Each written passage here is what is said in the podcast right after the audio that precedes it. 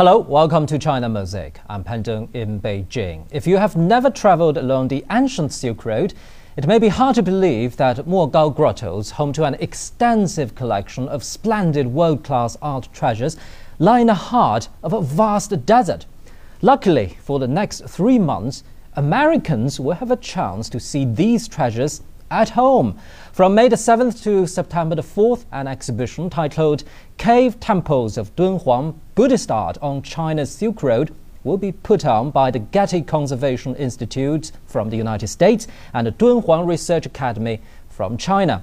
Full size replicas of three caves selected from more than 500 existing ones will be showcased in Los Angeles the Getty Conservation Institute has also borrowed precious sutras from four European museums and will display them to the public for the first time outside of their respective museums.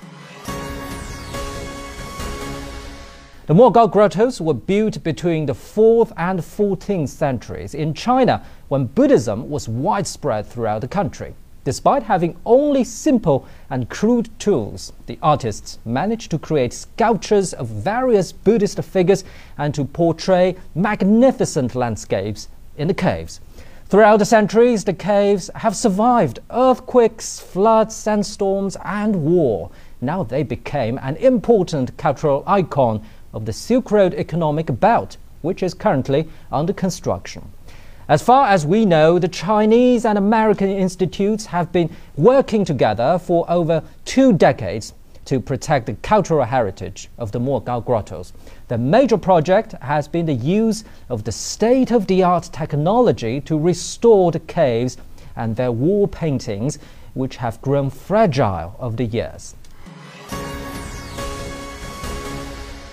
Staging such an exhibition was not one of the original objectives, but it must be admitted that after so many years of hard restoration work, moving Mogao Grottoes to California is an event of great significance.